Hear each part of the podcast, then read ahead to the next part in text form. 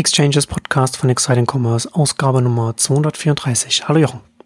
Hallo Marcel. Heute gibt es ein großes Home and Living Update. Wir wollen uns mit Wayfair Westwing Home 24 beschäftigen, die ja gerade auch Zahlen vorgelegt haben. Da liegt ja zum Teil einiges Argen gerade in der, in der Branche. Aber zunächst zu unserem heutigen Werbepartner. Newsletter to Go werden Sie zum E-Mail-Marketing-Rockstar mit der brandneuen Newsletter to Go Academy. Newsletter to Go ist der führende europäische Anbieter einer E-Mail-Marketing-Software, profitabel mit 65 Mitarbeitern und mehr als 185.000 Kunden heute. Die Newsletter to Go Software ist einfach zu bedienen, rechtssicher leistungsstark, DSGVO-konform natürlich mit Servern in Deutschland, deutschem Support und deutscher Software. Und einfach integrierbar bestehendem Tech-Stack, den mein Unternehmen hat, dank einer REST API, Zapier, Shopware, Magento Magento, WordPress, Salesforce und 25 weiteren Integrationen. Aber kommen wir zur Academy. Was zeichnet die Academy aus? Lernen Sie, wie Sie Herausforderungen wie das Optimieren von Öffnungs- und Klickrate angehen können und wie Sie rechtssicher neue Newsletter-Abonnenten generieren. Mit der Newsletter to Go Academy werden Sie zum ganzheitlichen E-Mail-Marketing-Profi unverzichtbar für Ihren Chef und Ihr Unternehmen. Inhalte der Weiterbildung sind zum Beispiel Vorteile, Kennzahlen, Ziele von E-Mail-Marketing lernen, Conversion-Optimierung, E-Mail-Marketing, Öffnungs- und Klickraten verbessern, Datenschutz und die DSGVO verstehen, den Adressaufbau mit kreativen Ideen vorantreiben, Strategie und Kundenbindung, Personalisierung und Automation und A- und B-Tests erfolgreich umsetzen. Am Ende der Academy werden die erlernten Inhalte in einem Test geprüft und nach dem Test erhalten die Teilnehmer ein Zertifikat. Das bestätigt die erworbenen Fähigkeiten und Wissen und steigert den eigenen Marktwert. Die Newsletter to Go Academy ist also das Richtige für Einsteiger und auch für Fortgeschrittene, für, also für alle, die ihr E-Mail-Marketing professionalisieren wollen vom E-Mail-Marketing-Manager, CR-Manager oder Sales-Manager bis hin zum Geschäftsführer und Beratern und Consultants. Also investieren Sie in Ihre berufliche Weiterbildung, werden Sie zum E-Mail-Marketing-Rockstar mit der brandneuen Newsletter to Go Academy und erhalten Sie ein Expertenzertifikat für Ihren Lebenslauf, nachdem Sie acht Stunden geballtes E-Mail-Marketing-Wissen in einem Intensivkurs bekommen haben. Nur 499 Euro für Ihre E-Mail-Marketing-Weiterbildung. Und dazu gehört natürlich auch ein 24-7 Zugang für die Online-Schulung mit interaktiven Übungen. Mehr unter der URL www.newslettertogo.de Newsletter 2go zusammengeschrieben.de slash email-marketing-academy. Also nochmal www.newslettertogo.de slash email-marketing-academy. Haben wir dann auch alles in den Shownotes. Ja, Home and Living. Äh, lass uns doch vielleicht mit den Home 24 Zahlen einsteigen, mit den mit dem aktuellen, was sich da, wie sich da das, wie sie sich im aktuellen Quartal da gerade schlagen. Sensationelle Wachstumszahlen. halt immer alles, immer alles eine Frage der Perspektive oder des Vergleichswertes. Ne? Ja, also 28 Prozent plus wirkt im ersten Moment mal super toll, aber das Vor Vorjahresquartal war natürlich ein Debakel. Insofern war das im Grunde das Minimum, was sie erreichen mussten. Und im, im, im ersten Halbjahr sind sie jetzt so knapp unter 20 Prozent. Was in Ordnung ist, aber wo man jetzt auch sagt, eine, eine Dynamik ist jetzt nicht wirklich äh, gegeben. Also die haben jetzt im Prinzip jetzt sich darauf konzentrieren müssen, das im Prinzip wieder ähm, auszugleichen oder wettzumachen, was einfach auch letztes Jahr nicht geklappt hat. Also sie sind ja an die Börse und dann haben sie ein, ein schlechtes Quartal nach dem anderen präsentiert. Ähm, und ähm, entsprechend schwierig stehen sie da und im Grunde müssen sie jetzt das ganze Vertrauen wieder aufbauen. Und das gelingt ihnen mal besser, mal schlechter. Also ich weiß jetzt nicht, ob das jetzt eine vertrauensbildende Maßnahme war, wenn man jetzt das wieder ausgleicht, was, was man, äh, was ohnehin jetzt zu erwarten gewesen wäre. Aber das erste Quartal war nicht so prickelnd. Jetzt in dem Quartal sind sie absolut gesehen unter dem ersten Quartal vom, vom Umsatz. Ist natürlich jetzt auch ein schwieriges Quartal, das zweite Quartal irgendwie für alle, also wenn man jetzt nicht Gartenmöbel oder so Spezialist ist, schwierig. Und ähm, in der Perspektive muss man einfach gucken. Home 24 ist einfach sehr wackelig. Also das ist auch, Sie sagen zwar jetzt in der Kommunikation im dritten Quartal sind Sie auf Plan oder, oder ist nichts, also keine, keine Alarmglocken oder irgendwas, mhm. was da ist, aber da traut man eigentlich jetzt nicht mehr den, den Aussagen. Das hat man schon so oft gehört und dann ist es am Ende äh, des Quartals dann manchmal doch nicht gut gegangen. Und das erfährt man ja immer nicht unterm Quartal, sondern das erfährt man irgendwann. Manchmal müssen sie Ad-Hoc-Meldungen rausgeben oder dann eben, und jetzt sind zwei Monate nach äh, Quartalschluss, kommen die Zahlen eigentlich vergleichsweise spät äh, wenn man sich andere anguckt. Also Wayfair ist immer am ersten dran, Westwing dann. Irgendwann Home 24 und ganz, ganz am Ende, das ist fast schon das, das Quartal zu Ende, kommt dann Rocket immer für seine Gesamtzahl. Also die schieben es wirklich hinaus, so, so weit es geht. Ist, ist man natürlich jedem selber überlassen, aber äh, ist natürlich jetzt schon schwierig. Wir, wir, sind jetzt Anfang September und sprechen über das äh, erste Quartal bis Ende Juni. Und also sind ja schon zwei Quartale, äh, zwei Monate wieder vergangen. Also insofern bin ich mal gespannt.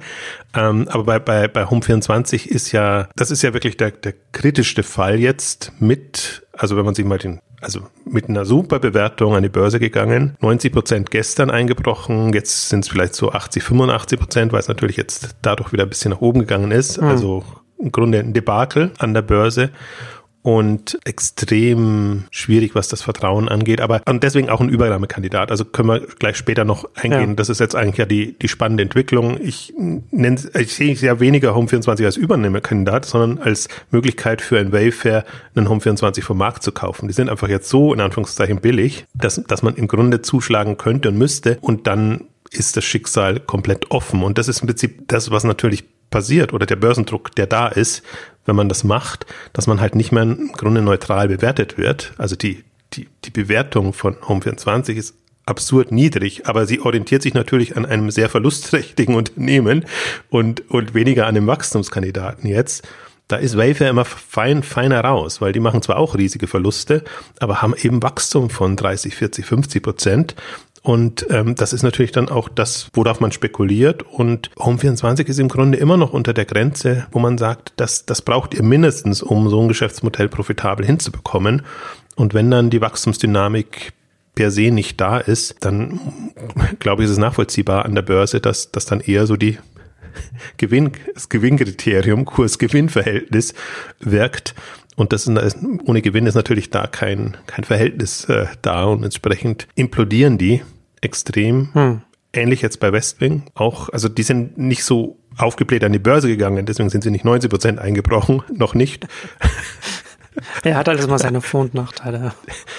Ja, also deswegen kann man es auch nicht an der, an der Börsenbewertung festmachen. Ja, ja. Ähm, das ist, das ist immer, finde ich auch mal irritierend an der Berichterstattung, dass ein hochbewertetes Unternehmen jetzt das in Anführungszeichen bessere wäre, weil es wirklich von, von den Kennzahlen abhängt. Und, aber Westwing hat es jetzt auch geschafft, in Anführungszeichen hinter Home24 zurückzufallen vom Kurs her und vom Umsatz sind sie ja so im Wesentlichen gleich, aber Westwing hat einfach wächst gar nicht dieses Jahr. Also und und finde ich Westwing, um vielleicht kurz dann jetzt so im, im, im ersten Teil so ein bisschen kurz alle abzuhaken, können wir da noch ein bisschen detaillierter einzugehen, äh, eingehen. Westwing ist halt im Prinzip jetzt in der Gefahr, dass sie Gewinn vor Wachstum stellen was erstmal natürlich ist und wo man natürlich auch dann guckt, dass man wieder aus dieser schwierigen Lage, in der Westwing jetzt auch ist. Und bei Westwing ist es, finde ich, weniger das Geschäftsmodell, sondern wirklich Fehler, die passiert sind, die die Westwing in diese Lage gebracht haben, sodass sie einfach keine guten Zahlen abliefern. Also wirklich jetzt zwei Quartale. Witzigerweise, das, das Jahr 2018 ist noch vergleichsweise gut gelaufen und dann dachte man eigentlich, okay, weil die haben ja eher so, Westwing macht eigentlich eher immer Understatement. Auch beim Börsengang hm. haben sie sich eher vorsichtig präsentiert, haben im Prinzip, damals meinte man, all das schon vorher abgestoßen, was eben nicht mehr funktioniert, also ihre internationalen Ableger verkauft. Und das fand ich eigentlich, finde ich immer einen sympathischeren Weg. Also da ist es ein bisschen eher näher an, an einem Zalando dran als an einem Rocket jetzt. Also Home24 wäre eher so das Rocket-Modell. Man holt raus, was geht und verkauft sich so gut wie möglich und alle akzeptieren es. Westwing hat sich schon wirklich im Grunde unter Wert, wenn man es gerade mit Home24 vergleicht, geschlagen beim Börsengang. Und umso bedauerlicher ist jetzt das, weil es wirklich im Grunde also so eine Mischung aus, aus operativen Fehlern und dann weiß ich noch nicht, ob ihr hoch angepriesenes äh, Social Media Marketing Modell funktioniert, ob das nicht eher nur ein Strohfeuer war, was hm. im ersten Moment funktioniert hat und sich jetzt nicht bewährt oder auch vielleicht nicht auf andere Märkte übertragen lässt. Das ist offen. Auf jeden Fall müssen sie jetzt wieder Marketingausgaben hochfahren.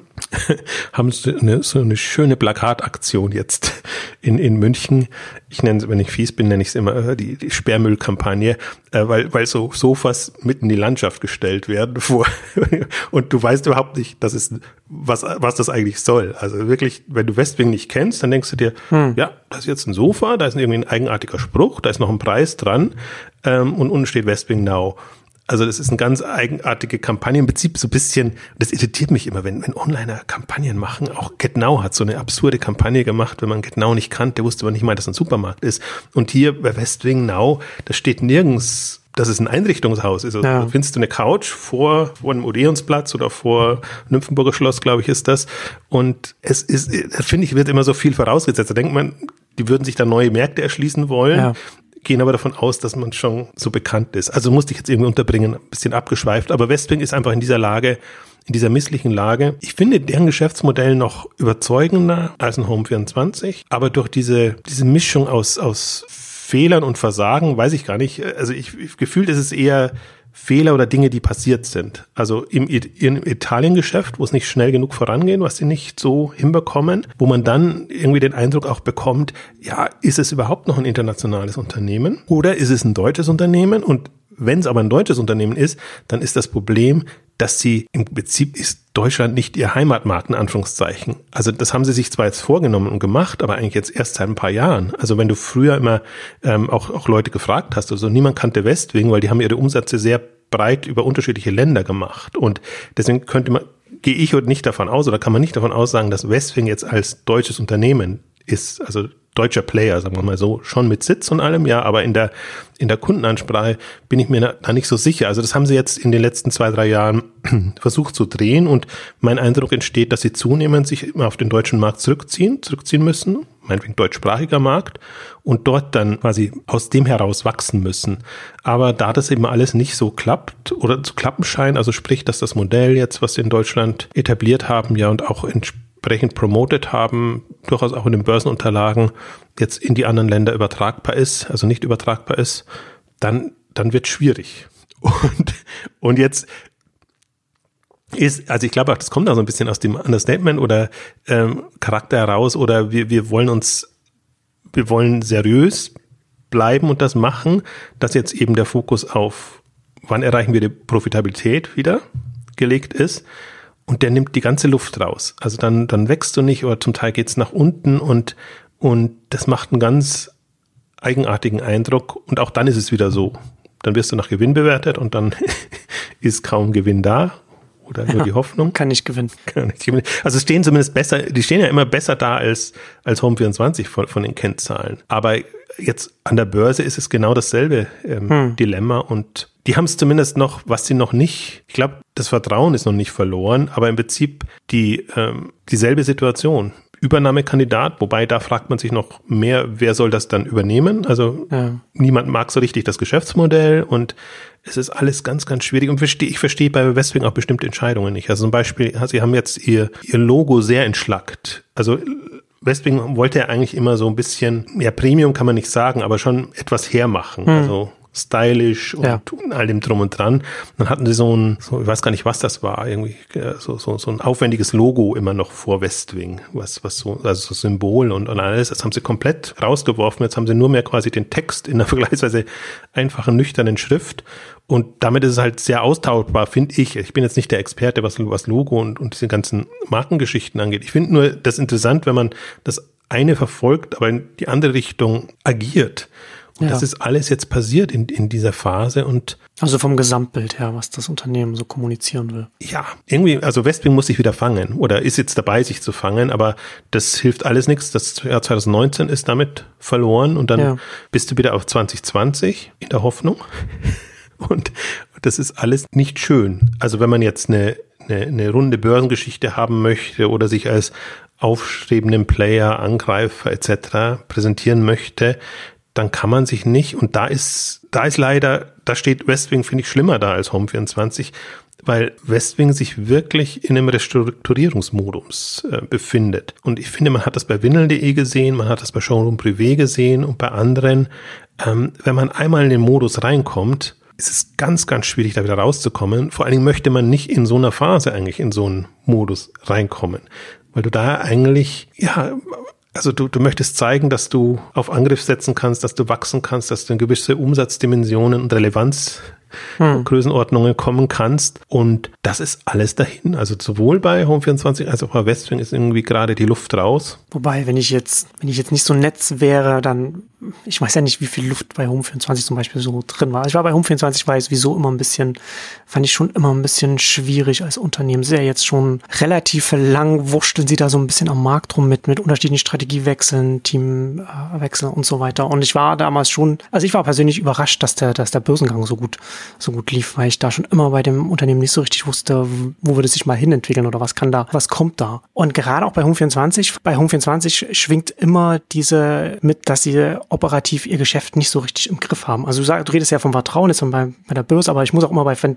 wenn du Vertrauen jetzt hier äh, in dem Kontext erwähnst, muss ich immer auch an die Kunden denken. Also gerade so Home24 ist ja sehr stark immer Neukunden, Neukunden, dann natürlich dann mit dem einen großen Warenkorb, dann hat man das dann und dann sucht man wieder einen neuen Kunden und keine, und keine Stammkunden Kunden. Und ist halt, ich neben der Tatsache, wie sie sich ausgerichtet haben, hat es auch noch andere Gründe, warum sie keine Stammkunden haben. Also ich finde es ganz interessant, immer, immer zu schauen. Ist natürlich anekdotisch, ne? aber wenn man auf, auf Twitter jetzt mal irgendwie, habe ich jetzt im Vorfeld nochmal Home24 eingegeben. Und jetzt ja, vielleicht zur Auflockerung, kann ich mal so zwei Beispiele nennen.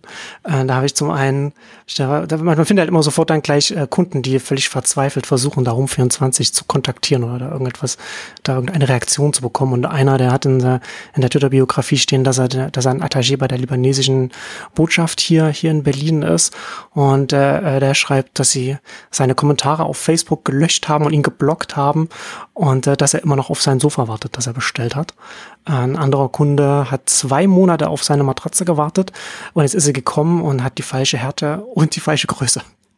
Also auch noch die falsche Größe, ne? Also es, und ich meine, Home24 ist jetzt nicht seit einem Jahr am Markt, ne? Also das ist ja, das ist ja, das sind ja schon Beispiele, klar, anekdotisch, aber das, also sowas sollte operativ nicht passieren bei einem Unternehmen in dem Alter.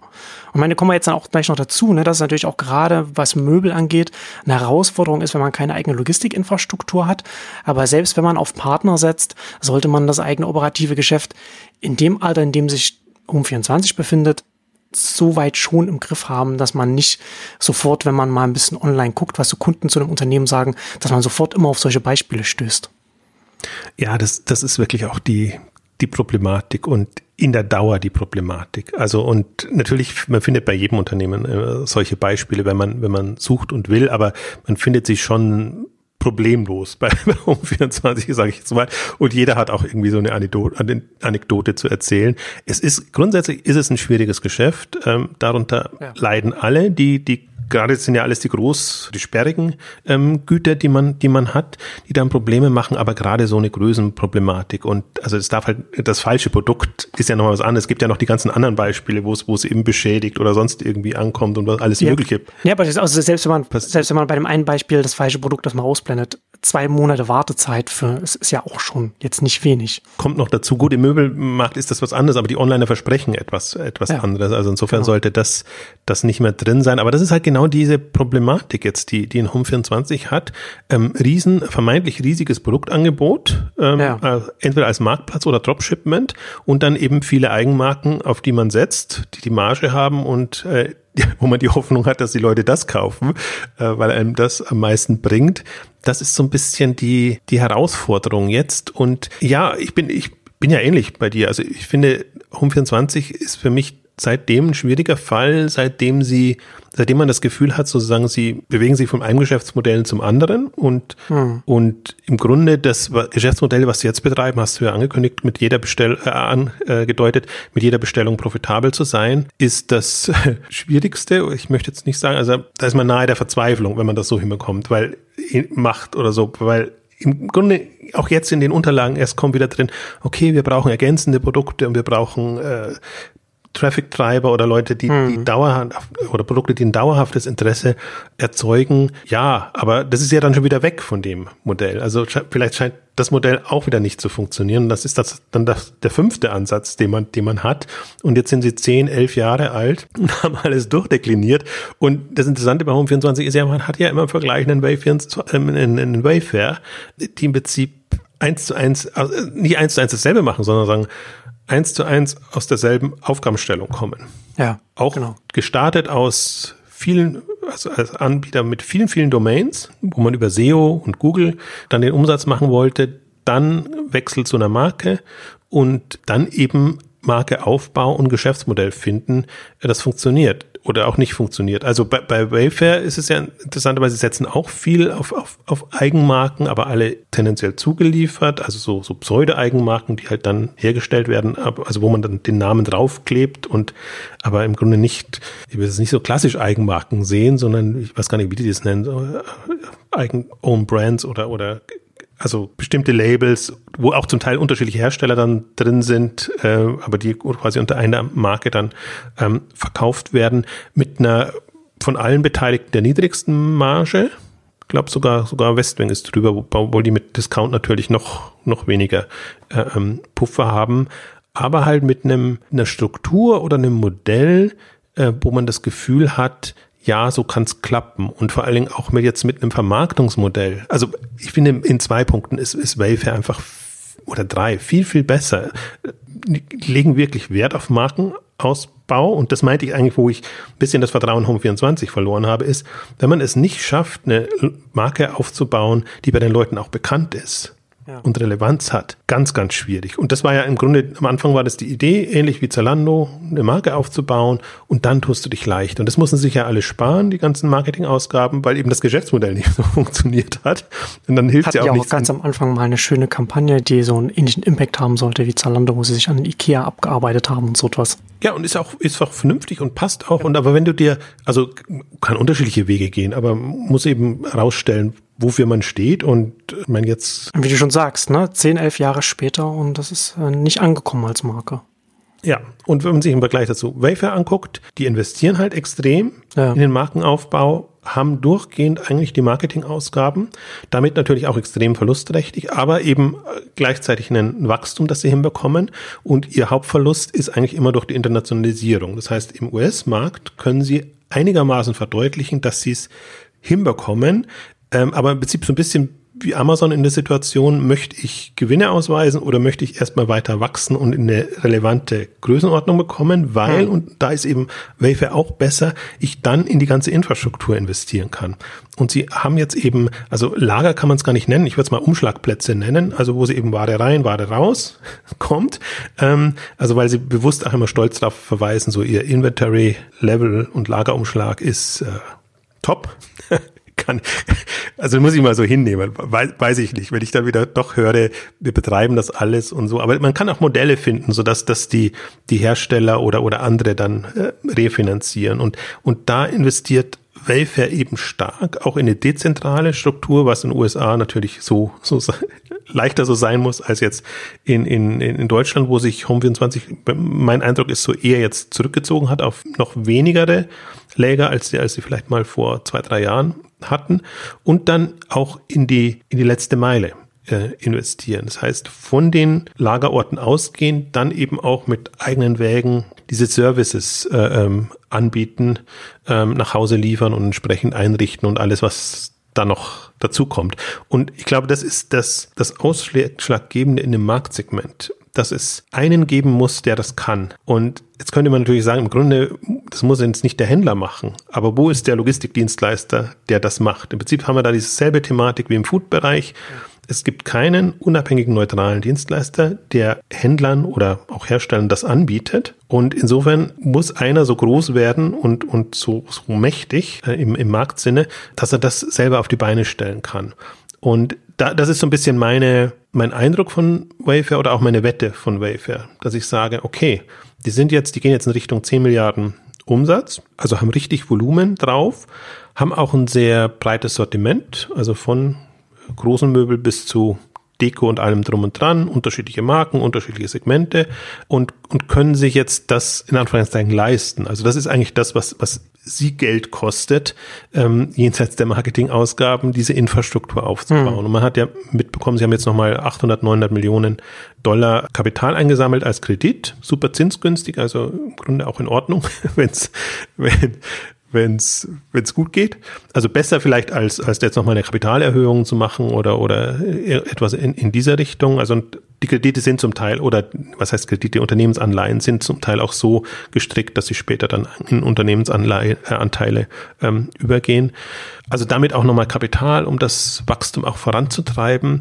Ähm, und diese Optionen hat ein Wayfair, weil sie eben im Prinzip sie haben keine Fehler gemacht in dem Sinne. Interessant bei Wayfair ist eigentlich immer, wenn man sich die Börsenentwicklung anguckt, jedes Quartal werden die Anleger verschreckt. So, erstes Quartal, zweites Quartal, drittes Quartal. Und dann, wenn die Jahreszahlen kommen, dann ist da so ein Volumen oder so ein Wachstum da, hm. dass das sich wieder ausgleicht. Also bei, bei, bei Wayfair geht das wirklich wellenartig, ähm, dass die Skepsis unterm Jahr da ist und am Ende sagen sie, okay, ja, jetzt kommen sie langsam in, in eine Dimension und, und offenbar können sie doch gegen Amazon was reißen, was ja immer so das, das der einzige Orientierungspunkt, den der Durchschnittsanleger offenbar hat, ob Amazon denen in die Quere kommt. Und das ist jetzt schon zwei, drei Jahre so. Deswegen, das ist auch ein Auf und Ab ähm, in, in der Kursentwicklung, aber nie eine, die jetzt in den Vertrauensverlust mündet oder, oder wo man sagen müsste, da müsste man jetzt irgendwie total abschreiben und Sorgen haben, dass das irgendwie in Abwärtsstrudel geht.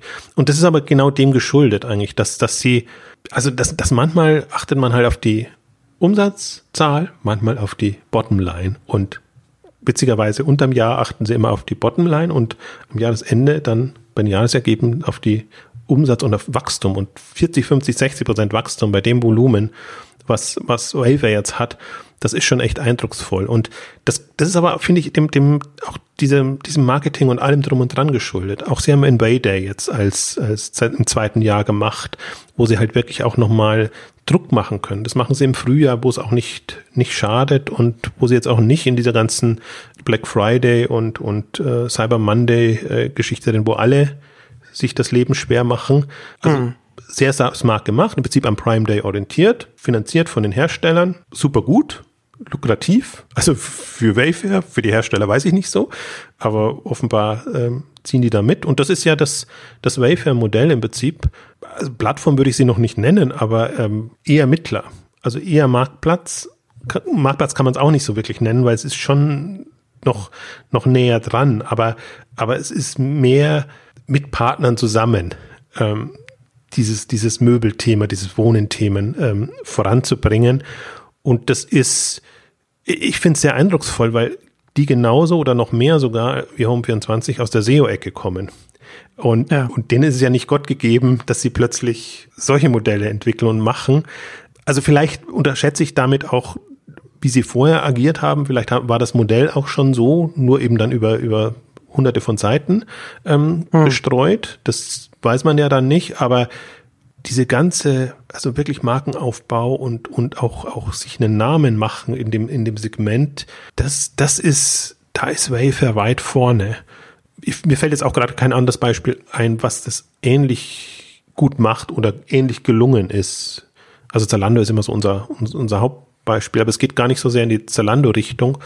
Aber sie versuchen wirklich über alle Kanäle sich dann Namen zu machen und vor allen Dingen das hat, kann eine Home24 nicht so drin haben. Wayfair, äh, in Westwing ist, ist da näher dran, ähm, auch Stammkunden binden und, und Umsatz machen. Da, da wundere ich mich auch immer, wenn ich mir die, die Wayfair-Zahlen angucke.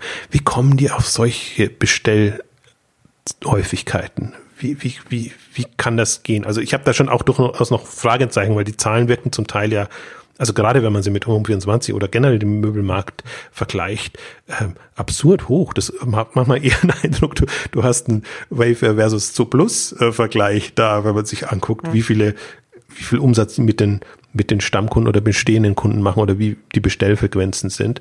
Also deswegen, das ist alles schon, man kann es als Außenstehender auch nicht immer hundertprozentig beurteilen, aber das sind so die Gedanken, die man macht oder der, der Eindruck, der vermittelt wird.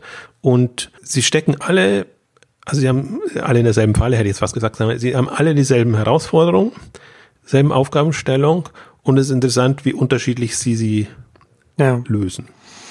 Ich finde ja, wer das, äh, was du von der, von der Magenbildung erzählt hast, äh, das ist schon sehr interessant. Aber ich finde noch stärker das, wenn man, wenn man so die Logistikinfrastruktur anschaut, weil ich bin mittlerweile bei einem Punkt angekommen, bei dem ich finde, dass, dass ich pessimistisch auf ein Unternehmen schaue, wenn es jetzt, wenn es jetzt äh, entweder im Food ist oder jetzt, äh, was jetzt Unternehmen sind, wie jetzt hier, ne, Sperriges, ob das jetzt hier äh, Möbel ist oder jetzt AO Weißware dann, dann zum Beispiel. Und man hat da keinen Logistikarm oder keine Infrastruktur, keine Strategie da in, in dem Bereich. Wie soll das funktionieren? Ja, wenn wir uns anschauen, wie das, wie es jetzt bei den Dienstleistern angeht, ne? du begleitest das auf Exciting Commerce mit, mit DHL und so weiter. Je mehr der Markt online wächst und je mehr man dann auch so etwas in dem Bereich aufbaut, um, an, an Umsatz, an Umfang, in dem, also wortwörtlich Umfang in, in dem, in dem Bereich, desto schwieriger wird es doch mit den bestehenden Dienstleistern und desto stärker braucht man da eine Vorstellung, wie man das logistisch, logistikseitig irgendwie lösen will. Und deswegen bin ich da, finde ich das schon, na, es, es ist sehr naheliegend, was, was das Wayfair da in dem Bereich mehr macht.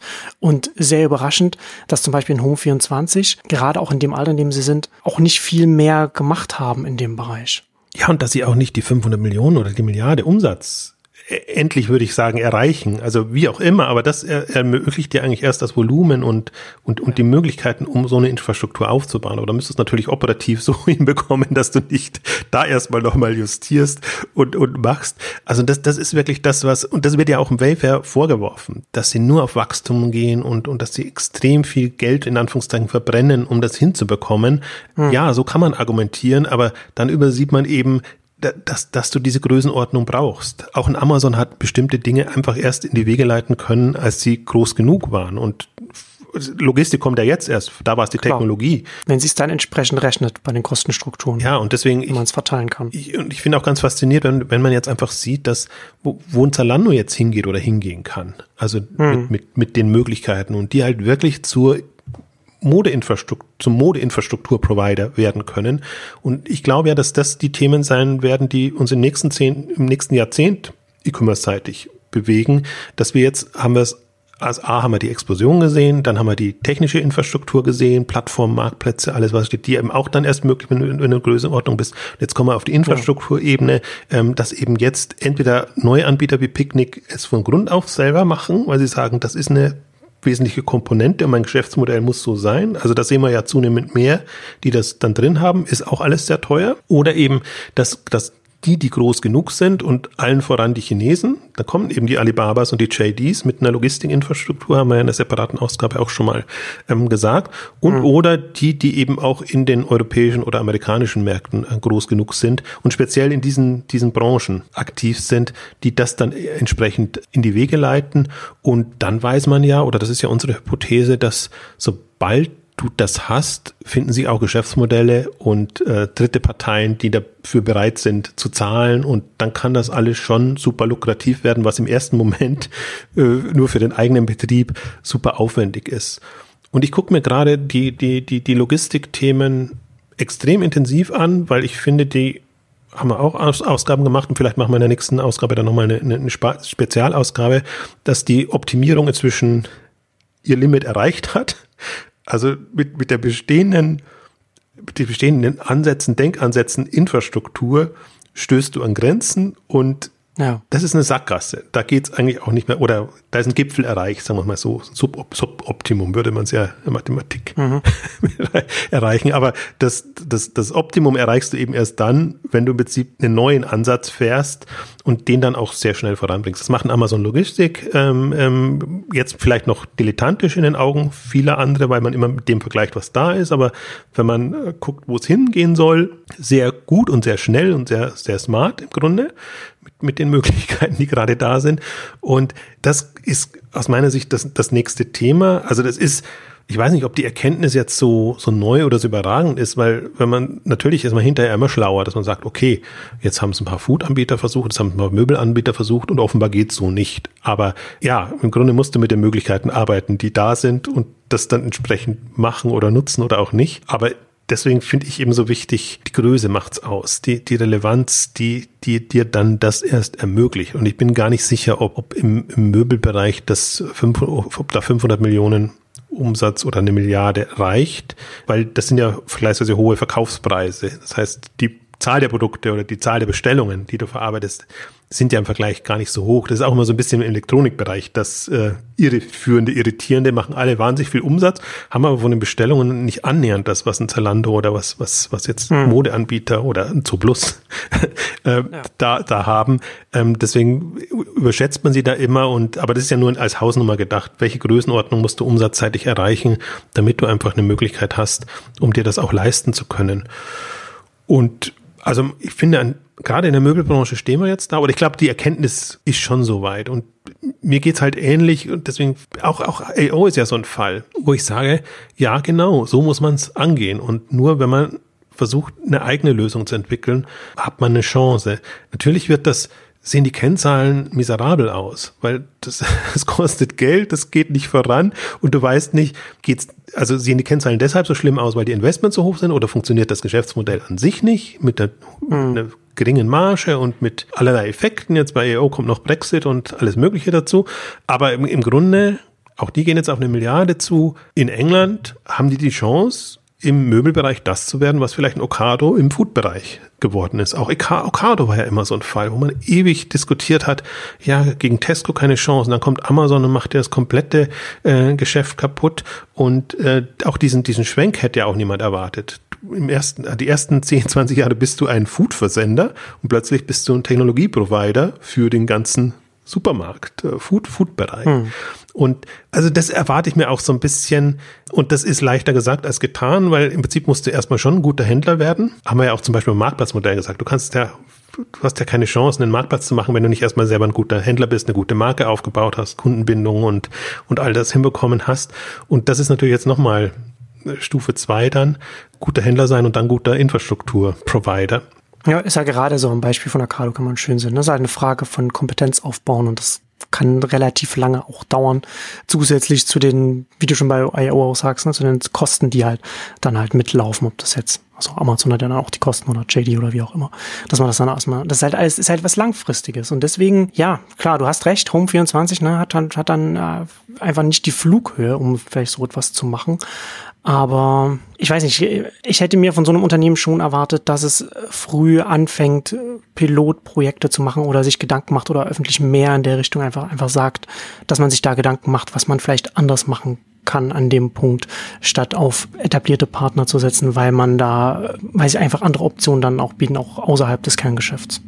Ja, aber dann hätte es wie bei Zalando oder bei anderen im ersten oder zweiten Versuch klappen müssen, das Geschäftsmodell. Ja, wahrscheinlich. Jetzt bist du beim ja. fünften und im Prinzip fängst du immer wieder von neuen an. Also lass jetzt mal, ja. wann, wann sind die neuen, wann ist, sind die neuen äh, ähm, Geschäftsführer gekommen? Vier, fünf Jahre vielleicht. Hm. Und im Prinzip seitdem musst du sagen, ist es, aber die Geduld ist natürlich nicht da, wenn du ein Unternehmen hast, das zehn, zwölf Jahre alt ist. Nee, klar. Und immer unter derselben Flagge. Da ist der Zug irgendwann noch abgefahren für bestimmte Sachen gerade. Ne? Ja. Gerade, gerade etwas, was dann auch viel äh, mit, mit, mit viel Investitionen noch verbunden ist und, und äh, erst langfristig dann Früchte trägt dann beschäftigst du dich halt mit anderen Themen und versuchst das, ja. das ultimative Geschäftsmodell erstmal zu finden. Und, und Home24 hat ja wirklich viel Geld verbrannt und immer wieder von Geschäftsmodellversuch zu Geschäftsmodellversuch hunderte von Millionen bekommen. Und erst im, im letzten Jahr, 2017, 18 oder mit eben der neuen Führung ist den Investoren so ein bisschen die, die Geduld oder die Luft ausgegangen.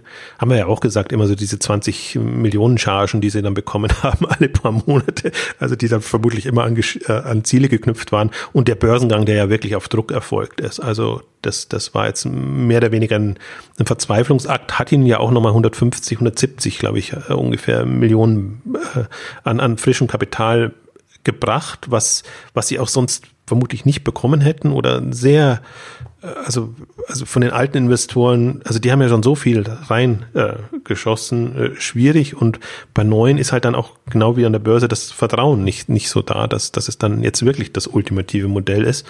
Und ich finde, das sieht man halt jetzt auch an, am Börsengang. Und man sieht, äh, also das ist halt auch so das Bedauerliche, ich glaube, ich habe es auch so genannt beim, beim, beim Börsengang, äh, dass das Home24 nochmal der Befreiungsschlag gelingt, weil im Prinzip sie von vor einem Jahr schon oder anderthalb Jahren schon wirklich am, am Rande standen. Und dieses Geld hat ihnen natürlich nochmal ordentlich Puffer gegeben. Aber dass sie das halt jetzt so versemmelt haben, das Jahr 2018, ähm, hat ihnen dieser ganze Puffer nichts wirklich genützt, weil sie dann Geld einfach für Dinge verbraten haben, die sie ja in Wachstum und, und andere Themen hätten stecken sollen müssen. Und jetzt kann man sich ja überlegen, wie, jetzt sind sie bei 50, 51 Millionen, die sie noch haben. Sie sagen, das war jetzt dem geschuldet, äh, irgendwie neues Lager aufstocken und, und also äh, soll jetzt, soll eine Ausnahmesituation gewesen sein. Das heißt, das, die Erwartung ist, dass sie das bis Jahresende halten, aber 50 Millionen. Also lass irgendwas schiefgehen und dann kann man sich überlegen, was, wie könnten sie nochmal Geld bekommen? Oder auch nicht. Also, und ich finde so das Interessante, was man jetzt an der Börse sieht, ist auch das, was ja bei VCs andauernd passiert. Dass ein Unternehmen einfach nicht klappt, dass es irgendwie Notfinanzierungen braucht und Geschichten und eigentlich dann immer die bestehenden Investoren, die gelackmeierten sind, weil die Bewertung dann so gesunken ist, dass du das, was du an neuem Geld reingibst, dir einfach die Mehrheit, also das strebst du ja auch an, dass, dass du dann wirklich auch die Macht und die, die Mehrheit der Anteile ähm, hast. Und so ist es bei zum Beispiel bei Showroom BW gelaufen, so ist es jetzt bei Windeln.de gelaufen, quasi eine Enteignung, würde ich es jetzt mal nennen, der Altaktionäre, ähm, weil die Bewertung so gering ist, dass das quasi mit dem Geld, was du nochmal reinholst, fast 50 Prozent oder noch mehr der, der Anteile dann, dann, dann rausgibst. Und Home24 unter 100 Millionen Bewertung kann sich jeder ausrechnen. Wenn du 50 bis 100 Millionen nochmal brauchst, da, da bleibt für die alten Aktionäre nicht so, so viel übrig. Und deswegen frage ich mich, ob, ob das überhaupt möglich wäre, ob da nicht irgendjemand protestiert. Also ich meine, jetzt sind Rocket ist jetzt auf 10% runter und wird sicherlich alles noch verkaufen. Die verkaufen ja alle ihre Beteiligungen. Kinnevik witzigerweise sowohl Westwing als auch Home24 noch treu geblieben. Was die ja. erwarten oder was die das Vertrauen haben, frage ich mich auch, weil im Grunde müsste eine Verzehnfachung jetzt da sein, damit du wieder auf dem Börsenausgabekurs bist.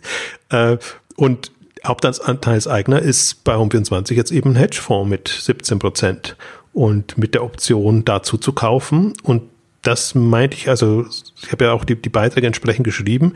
Ähm, Home24 ist jetzt der Spielball im Grunde an der Börse, der entweder aus der eigenen Aktionärschaft, aus dem eigenen Anlegerkreis Druck bekommt sich zu überlegen, ja, verkaufen zu einer etwas höheren Bewertung, dann würde das zumindest das wieder rechtfertigen, Übernahmen zu machen, Fusionen zu machen oder was auch immer zu machen. Ähm, also sie haben jetzt nicht mehr so die, also sie haben jetzt niemanden so wirklich, der ihnen noch die Stange halten kann. Also Kinneweg, aber die sind bei auch 11 Prozent, glaube ich. Also ist jetzt nicht ein, ein, ein, ein wahnsinnig starker ähm, Aktionär. Und deswegen ist mein hm. Szenario eben, wenn ich Wayfair wäre, wenn ich mir gerade 800 Millionen Dollar geholt habe, dann würde ich zuschlagen. Also man könnte ja auch schon sagen, Wayfair und Home24 fusionieren einfach über einen Aktientausch. Aber inzwischen ist Wayfair halt hundertmal, mehr als hundertmal mehr wert als Home24. Das heißt, es würde ja kein Home24 Aktionär wirklich befürworten. Äh, Umsatz die Umsatzrelation ist natürlich noch eine komplett andere. Das, das, da ist man bei, bei 20, würde ich mal sagen, so 15, 20 ähm, Faktor. Und ja, ein schönes Cash-Angebot an die Home24-Leute, dann hast du das. Und alle in den Kommentaren finde ich immer, diese Diskussion ist ja immer, ja, warum soll man Home24 kaufen, das nicht funktioniert? Wer, wer wird denn so blöd sein? Ja, man kauft es ja nicht ja, genau. Also es, aber deswegen würde es ja bloß bei Wayfair Sinn ergeben, wenn man den deutschen Markt halt betrachtet als Online-Möbelhändler. Für alle anderen ergibt es keinen Sinn, Home24 zu übernehmen. Nicht wirklich. Also mir würde zumindest niemand einfallen. Also die würden es machen, aber dann würde man so einen quasi Insolvenzkandidaten haben und sich dann rumschlagen und am Ende wundern und äh, entweder es geht komplett im Bach runter oder man gibt es dann noch günstiger irgendwie ab. Ähm, also das ist ja nicht also Insolvenz kann ist das harte Wort, sagen wir Restrukturierungsfall oder jemand, der halt noch nicht über, über den Berg ist. Wayfair tritt im deutschen Markt gegen Home24 an und eigentlich auch in den europäischen Märkten. Ähm, weiß gar nicht, wo Home24 da jetzt noch groß vertreten ist. Also Wayfair ist hauptsächlich in England äh, vertreten. Ähm, und die machen sich im Grunde gegenseitig das Leben schwer. Und jetzt ist die Frage, ob Wayfair im deutschen Markt so vorankommt. Und vor allen Dingen ist die Frage, welch, wer baut die Marke auf? Wer, wer sagt den Leuten, ich bin die Online-Alternative zu IKEA? Und da hat hm. halt eben Wayfair noch weitaus mehr Möglichkeiten. Das heißt, wenn da Home24 nicht im Wege wäre, wäre das alles super einfach. Würde das machen, könnte das machen. Und so günstig bekommt man es nie wieder. Also das ist halt wirklich, das ist dieses Debakel halt dann an der Börse. Das, wenn du es machst, dann musst du im Prinzip auch dein, dein Niveau halten. Dann bist du nicht so angreifbar. Und wie auch immer das jetzt dann läuft, also man, das ist jetzt nicht ganz, das ist immer einfacher gesagt als, als, als getan, weil es natürlich schon an, um die Börse geht und, und, und bestimmte Regularien da sind. Es ja. wird auch sicherlich nicht zu dem aktuellen Kurs gehen, und, sondern da legt man halt 50 Prozent, 60, 70, 80 oder fast 100 Prozent kann man ja da drauflegen und hat immer noch ein Schnäppchen gemacht. Also deswegen ist die Frage, wie, wie taktisch ähm, Wayfair da drauf ist und ob sie sowas, so eine Strategie fahren wollen. Das ist eigentlich, im Grunde sind hat Wayfair, hat Wayfair schon mal Konkurrenten übernommen oder andere Unternehmen in, in, ihrer, in ihrer Branche? Ja. Nee, eben nicht, weil eben nicht, sie okay. sind im Grunde nicht so drauf. Also es ist jetzt nicht ja, so. Ja, genau, das hatte ich auch so das Gefühl. Ja. Das auch zum Beispiel nicht so, dass sie so ihre, ihre ganzen Zeiten dazu gekauft hätten, habe ich nicht, nicht den Eindruck, oder wenn dann war es noch vorm, vorm Börsengang, ähm, sondern die sind eigentlich aus sich heraus, haben glaube ich so ein bisschen mal im, im Mobile oder, oder irgendwelche Technologie, AR und, ja, und solche ja. Sachen dazu gekauft oder sich beteiligt. Das ja, aber sind jetzt nicht so ein aggressiver äh, Player, der, der das macht. Und insofern wäre es eine Ausnahme. Im ersten Moment würde ich auch sagen, Wayfair ist gar nicht der Kandidat dafür. Aber es wäre wirklich ungeschickt, wenn man sich so ein Szenario nicht durchdenken würde, ähm, wenn man jetzt an die hm. Zukunft denkt und wo, wo will man hin in bestimmten Märkten. Ähm, deswegen kann ich mir, also kann ich mir nicht vorstellen, dass man sich solche Gedanken nicht macht. Ähm, jetzt, da würde ich mich natürlich interessieren, wie sowas läuft, wie die Gespräche laufen und, und, und wie man so vorankommt und welche Szenarien man durchkommt, weil natürlich Home24, das verstehe ich auch und auch alles, was man so hört, sind natürlich sehr selbstbewusst unterwegs und sagen, ja, im Grunde passt ja alles. Also bis jetzt auf den die operativen Geschichten, aber das ist ja alles auch, das muss man ja alles auch in der Zeitachse sehen. Also es wird ja alles besser. Sie haben jetzt ihre Systeme drin, sie haben, glaube ich, ihre SAP-Einführung endlich abgeschlossen, sie haben ihre äh, Logistik da, sie haben ihre Eigenmarkenstrategie da, ähm, sie machen reichlich Umsatz. Also ist ja nicht so da, dass, dass man, wie, wie ich vorhin meinte, also im Grunde Home24 sehe ich jetzt nicht als Insolvenzkandidat, nur als, als schwierigen Fall. Da, da mache ich mir ja. um, also Westwing steht da gerade schwieriger da. Und Home24 präsentiert sich auch nicht als Strukturierungsfall. Ähm, deswegen sind die natürlich, bedauern die es vermutlich wahnsinnig, wie, wie mies die an der Börse jetzt bewertet sind oder dass das so gelaufen ist. Aber da, also ich will sie jetzt nicht als Helden darstellen. Also sie, wie sie kommuniziert haben und wie sie das alles, also was sie verschwiegen haben oder sagen wir mal so am Rande des Möglichen äh, gemacht haben, um an der Börse überhaupt an die Börse zu kommen und da auch noch zu bleiben. Also das sind jetzt nicht so, dass ich sagen würde, das ist alles ähm, super toll, aber jetzt vom vom operativen Verständnis heraus verstehe ich schon und sage, okay, das ist doch jetzt was, was wir geschaffen haben, worauf wir stolz sein kann, was können, was, was im Rahmen dessen auch funktioniert und natürlich in keinster Weise bereit, da irgendwie sich übernehmen zu lassen oder, oder sich da billiger zu verkaufen, als sie denken. Aber ähm, ich glaube, das sind jetzt die beiden Sichten, die, die man hat. Hat man eine, guckt man nur das Geschäft an oder guckt man die Börsensituation gerade ein, an? Und ich habe immer so das Gefühl, da schlägt die Börsensituation dann alles, was so sonst wirtschaftlich und, und operativ ähm, Sinn macht. Deswegen finde ich es eine interessante Phase und bin da wirklich jetzt gespannt, was Wayfair macht. Also sie haben ja nicht so wirklich gesagt, also man kann jetzt sagen, okay, die, die holen sich jetzt diese 800 Millionen Dollar, kann unterschiedliche Gründe haben, weil eben Geld billig ist und wenn man die Chance hat, eine Unternehmensanleihe, das waren jetzt ein Prozent Zinsen zu bekommen, also da sind sie ja noch besser als Otto, wo ich schon immer sage, ja. das ist ja schon, äh, schon interessant, dass man mit so überschaubaren Zinsen dann äh, Beträge in diesen Dimensionen ja. bekommt. Aber jetzt so ein wachstumsstarkes, nicht profitables Unternehmen, dass sie das sowas, sowas überhaupt hinbekommen. Sie haben es ja dann auch noch erhöht. Ich weiß gar nicht, ob es jetzt durch ist. Im Grunde hatte ich erwartet, dass sie es nochmal ankündigen, dann wenn das auch vollzogen ist.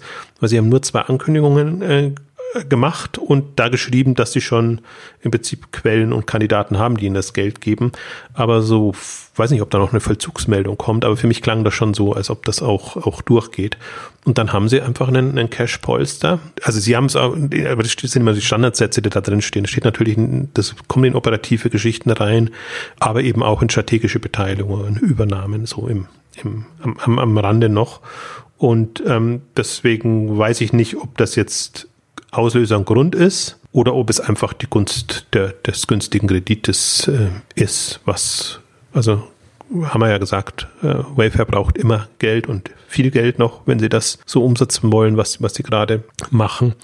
Aber ich bin mal sehr, ich bin, bin, bin wirklich sehr, sehr gespannt, ähm, weil das ist ja im Prinzip auch noch ein bisschen was, ja, smart ist das falsche Wort, aber was, was so ein Unternehmen dann auch ausmacht. Nutzt man solche Chancen und, oder ist man sehr auf sich selbst zentriert und, und macht das nur so, aber selbst ein Amazon ist ja so wenn sich die Gunst der Stunde ergibt, sprich ein Whole Foods am Markt ist, dann schlägt man mhm. zu, wenn man das zu einem vernünftigen Preis bekommt, ähm, weil es einem nutzen könnte. Und so vom Markt wegkaufen ist jetzt nicht so üblich, aber man hat das ja jetzt gesehen. Ich finde es immer so schön, wie die parallel die Ereignisse dann sind. Jetzt im, im Modebereich, wie, wie ein Outfittery das Modomoto vom Markt gekauft hat. Einfach, also genial. Also bitter natürlich für, für Modomoto, aber wirklich so die Gunst der Stunde nutzt und dann einen Weg gefunden hat, wie man das schluckt, vom Markt nimmt, Team reintut, mit einer schönen PR-Strategie umschmückt. Äh, wunderbar. Und, und jeder. Äh, und, dann, und dann sieht die Situation am Markt gleich ganz anders aus. Ja, und, und kein Drama. Also normalerweise kommen ja die Dramameldungen dann. Moto-Moto-Mitarbeiter auf der Straße, hunderte von Entlassungen etc. Alles. Das ist ja normalerweise, was so, was so kommt. Aber das haben sie so gut vermittelt bekommen und ist wahrscheinlich auch nicht so, dass jetzt wahnsinnig viele da äh, vor die Tür gesetzt werden, aber Schwund ist immer, also Leute werden sicherlich dann auch die Segel streichen und, und, und, und weggehen. Aber das ist für mich so ein Fall, wo man sieht, ja, manchmal ist es einfach günstiger, wenn nur einer weitermacht, wenn man sich halt wirklich so gegenseitig das Wasser abgräbt und wenn man dann versucht, und sie, also zum Beispiel bei Outfit und Mode Mode ist ja durchaus so, dass man die Leute, die man braucht, will, natürlich weiter reinnimmt und, und, motiviert und das dann macht. Aber bitter ist es natürlich dann für so ein Modomoto, was, was im Prinzip eine ähnliche Aufbauleistung und ähnlich Leidenschaft, Herzblut äh, drin hatte wie Outfittery und dann halt plötzlich verschwunden ist. Oder der Wanda Etsy ist auch so ein Fall, wo es noch viel unglücklicher gelaufen ist, weil, weil der Wanda wirklich nichts bekommen hat, sondern nur die Kunden weitergereicht hat und Etsy im Grunde das, das genial gemacht hat. Also da ist fast eher so die, wo man denkt, okay, da hat Etsy eigentlich der Wanda ausbluten lassen und irgendwie überhaupt gar nicht. Also es ist fast die ja, fieseste Methode, äh, wie, wie man es dann macht, weil normalerweise ist ja dann auch immer schon formal so ein bisschen eine Übernahme und, und so alle waren ihr Gesicht. Und plötzlich ist kein Davanda mehr da und Etsy besetzt den deutschen Markt. Also es ist nicht so, so sehr aus der Luft gegriffen, finde ich. Es ist schwierig, weil es in dieser Größenordnung noch nicht passiert ist. Ähm, aber also zumindest im, auch in, in unserer Branche noch nicht passiert ist, aber das ist ja durchaus üblich, dass man dass man so agiert. Und das andere Szenario finde ich auch nicht besser, wenn man jetzt sagt, okay, Home24 fällt in irgendwelche Hände, Private Equity, Hedgefonds, wer auch immer, der sagt, okay, das bekomme ich jetzt günstig und da lässt sich auf jeden Fall noch was draus machen, durch Zukäufe, durch was auch immer. Und, und dann bist du auch in so einem Strudel drin und hast eigentlich auch das Zepter nicht mal selber in der Hand. Also es wäre jetzt noch ein, noch ein zweites Szenario. Und ich weiß nicht, was besser ist, aber ich sehe einfach momentan nicht, dass Home24 so, also so einen Marktaufschlag hat, dass es alles weiterbringt. Also sowohl Home24 als auch die Branche, alles. Also es war ja im Prinzip so mal die Wette, dass, dass Home24 eine ähnliche Rolle, hm. Funktion übernehmen könnte wie, wie ein Zalando. Ja. Das ist so nicht passiert und da hat, und Wayfair für mich ist so ein Fall in USA. Und USA ist ja noch ein, noch ein schwierigerer Markt und ein schwieriger Fall, schwierigerer Fall, weil, weil da einfach Amazon schon eine andere Stärke hat. Aber die sind jetzt, also ich glaube, das, das beeindruckt auch so manchen Skeptiker dann. Wayfair ist so ein ähnlicher Fall wie, wie Ocado, wobei Ocado nie so stark gewachsen ist. Aber Wayfair gibt einfach so viel Gas und selbst, also jetzt, jetzt sind sie sind äh, ein bisschen eingebrochen, aber über 10 Milliarden bewertet, 11 Milliarden bei Umsätzen von bisschen drunter, also auch noch eine, eine vergleichsweise gute Bewertung jetzt gerade in dem, dem Home and Living Bereich, ähm, der ja normalerweise immer maximal Faktor 1 Kursumsatzrelation hinbekommt. Ähm, sprich, Wayfair wird also Dynamik ist natürlich das, was, was, was dich da abbildet, aber auch glaube ich, dass, dass Wayfair schon stärker eine, eine Tech- und Infrastrukturkompetenz zugetraut wird und damit natürlich eine andere, eine andere Liga ist als ein klassischer Händler, der nur Einkauf, Verkauf macht und im, im Online-Marketing gut ist. Also deswegen bin ich jetzt von den dreien, da, da überzeugt mich Wayfair am meisten. Ich verstehe aber auch die Kritiker, die sagen, ja, okay, Wayfair ist aber das, das verlustträchtigste Unternehmen, was man sich raus. Aber nur international. Nee, ja, ja, was heißt nur? Ja, allgemein. Also oder international verlustreicher als im Heimatmarkt. Okay, so wenn, wenn du so sagst. Ja, aber so, so hast du es genauso bei AO. AO ist auch nur deshalb so verlustträchtig, weil es weil es eben internationale Ambitionen hat. Ja. Im, Im Heimatmarkt da auch gut. Im Prinzip das ist bei allen, das, das stimmt. Also wenn man, gut, da, dann würdest du schon besser sehen. Also ich würde das schon auch so sagen, dass es Wayfair extrem verlustträchtig ist und dass man sich das sehr genau angucken muss, ähm, mhm. ob das wirklich eine, eine Wette ist, die dann auch aufgeht. Aber es spricht eben so viel dafür, dass die das reißen und machen.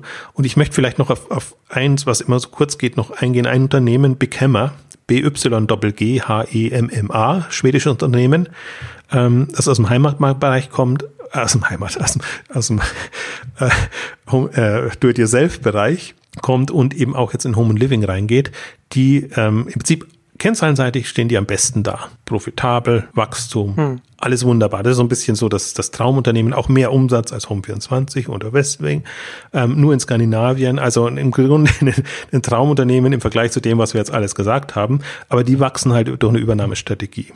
Die kaufen sich so eine Domain oder ein Anbieter nach dem anderen dazu, einen Fensteranbieter, einen Badanbieter, alles so, was so gerade so in Schweden noch, noch oder in Skandinavien noch verfügbar ist kommen natürlich da auch auf Wachstum, haben, haben gute Kriterien, was, was die Profitabilität angeht und bauen sich auch so einen relevanten Player da jetzt auf.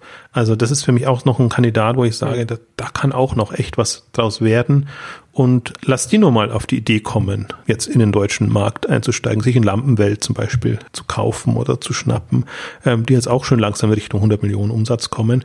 Ähm, also da kann auch ein einem Player entstehen, der, der eine, eine gewisse Grundgrößenordnung hat und dann eben entsprechende Infrastruktur darauf aufbauen kann, den, glaube ich, niemand so wirklich auf der Rechnung hat, weil Skandinavien eigentlich immer so ein, so ein ausgeklammerter Markt ist, auch einer, der kein Amazon hat und, und anders ist, also anders funktioniert natürlich. Aber das sieht man auch, das ist ein anderes Beispiel, wo, wo dieses Segment eigentlich gut funktioniert also ich glaube, das wenigste dürften Großmöbel sein, Möbel, Möbel sein jetzt bei dem bei, bei Big Hammer, aber, aber im Prinzip so als Ausgangsbasis und als ein anderer Weg. Also das, das ist nur, ich bringe es nur gerne nochmal als Beispiel, weil im Prinzip das sind die vier Unternehmen, die wir momentan haben an der Börse, neben ein paar kleineren. Und da kann man sich im Prinzip sehr vier sehr konträre Strategien angucken und sich dann seine Gedanken machen was klappt oder was nicht klappt. Also vielleicht nochmal einmal kurz auf, auf Westwing zurückzugehen. Was Westwing natürlich auszeichnet, was sie alle anderen nicht haben, ist die Bestellfrequenz. Das ist ja das, was mich für das Geschäftsmodell auch so einnimmt. Ähm, wenn man das hinbekommt, in einem Home and Living Bereich einfach so ein, so ein Wiederbestellmodell hm. aufzubauen und zu machen. Aber da krankt's halt an, an Bestellwert im Warenkorb und, und da wirken einfach andere Grenzen. Da kannst du halt nicht sagen, okay, jetzt mach mal deine Großbestellung. Ähm, also Westwing versucht es jetzt ein bisschen auszugleichen, dass sie Westwing und Westwing Now haben mit einem, mit einem festen Sortiment. Ja, deswegen bin ich da, das ist im Prinzip so der Kandidat, wo es mir am meisten leid täte, wenn, wenn jetzt irgendwie das, das in Strudeln kommt, weil ich das als, als Grundkonstrukt für sehr gut halte und auch dieser, dieser Strategieerfolge im Prinzip sich, ja. und da gehen sie leider weg jetzt, sich nicht als Discount Entschuldigung, nicht als Discounter zu verkaufen, sondern als, als jemand, der, der für Design und, und Lifestyle und all diese Dinge steht und das auch hochhält, hält mit günstigen Produkten dabei. Das fand ich immer schon einen schönen, bemerkenswerten Ansatz. Aber wenn das natürlich ähm, sich auf Dauer nicht trägt und man dann doch relativ radikale Kehrtwenden vornimmt, also deswegen bin ich da gerade mit am skeptischsten auch, auch ein bisschen aus, aus bitterer Erfahrung, weil man ja immer glaubt, dass Unternehmen, also Showroom Privé ist für mich da so ein Beispiel, aus so, solchen Phasen wieder rauskommen. Kann immer mal passieren, dass irgendwas schief geht und du, du äh, und Teams einen Fehler machen, so muss man es ja meistens sagen, und, das dann versucht wieder auszubügeln. Aber das hat man gesehen, dass das oft den Unternehmen dann das Genick bricht, in dem Sinne, dass sie eben dann komplett aus dem Takt kommen und nicht mehr eigentlich auf die Spur, wo sie eigentlich hinkönnen. Deswegen bin ich jetzt mal gespannt. Also es ist ja erst seit, also kann man gar nicht sagen, dass ja alles anfangen, weil die Quartalszahlen haben sie im, im März, April präsentiert. Also seitdem weiß man, wie es um, um Westwing steht.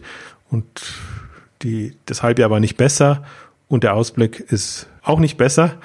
deswegen, und die, die Hoffnung ist jetzt quasi, ist ja dann immer so schön formuliert quasi, wir tun schon alles, aber man sieht es nur nicht.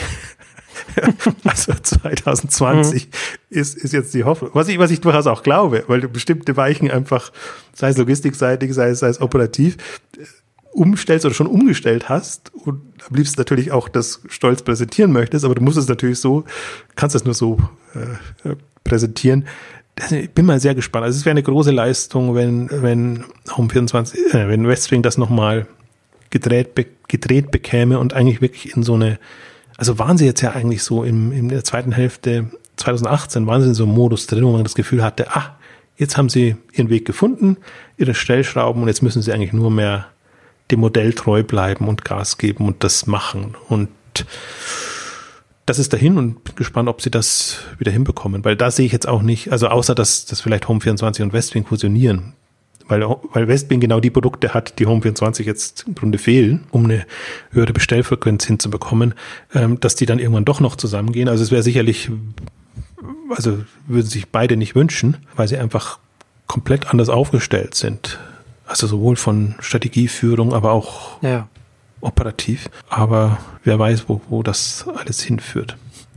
Ja, das ist äh, auf jeden Fall äh, interessant, wo sich das dieses Jahr noch hinentwickelt oder Wayfair schnappt sich beide, wenn sie richtig aggressiv sind. Aber ja, aber Westwing bringt ihnen nichts. Sie haben zwar, glaube ich, auch so ein bisschen ein, Clubmodell, aber das, das würde ihnen jetzt für den deutschen Markt nichts bringen. Also nee, der, nee. Home 24 würde ihnen wirklich den Weg frei machen und dann, dann gucken wir mal. Also warum ich natürlich jetzt auch noch sage, das wäre wär auch spannend ist, weil ich Wayfair halt eben als Infrastrukturprovider sehe. Und sie haben jetzt ihr Lager in Berlin ja. und sie, sie werden jetzt das, was sie in den USA gemacht haben, auch in England und in Deutschland versuchen auszurollen ähm, an Infrastruktur. Und dann geht's ja eigentlich erst so richtig weiter. Also das ist jetzt für mich das, worauf ich warte in diesem ganzen Segment. Ähm, wer bietet das an? Wer macht das? Neutralen Anbieter sehe ich nicht. Also Hermes hat natürlich seinen Zweimann-Service oder also Otto für sich, aber aber nicht so dass der RAN drauf einsetzen würde. Also dass ich mich jetzt schließen würde, jetzt ein Geschäftsmodell in dem Bereich zu machen, weil ich weiß, da ist jetzt eine super verlässliche Infrastruktur. Genau. Und sobald die da ist, würde aber ein Run beginnen. Also dann eigentlich würde erst der wirkliche Shift kommen und dann würden, könnten Hersteller in den Markt einsteigen, könnten Direktversand machen, was nochmal lukrativer ist natürlich, weil, weil die die Marge dann leichter haben als Händler. Es würden andere Anbieter kommen können, andere Zielgruppen erschlossen.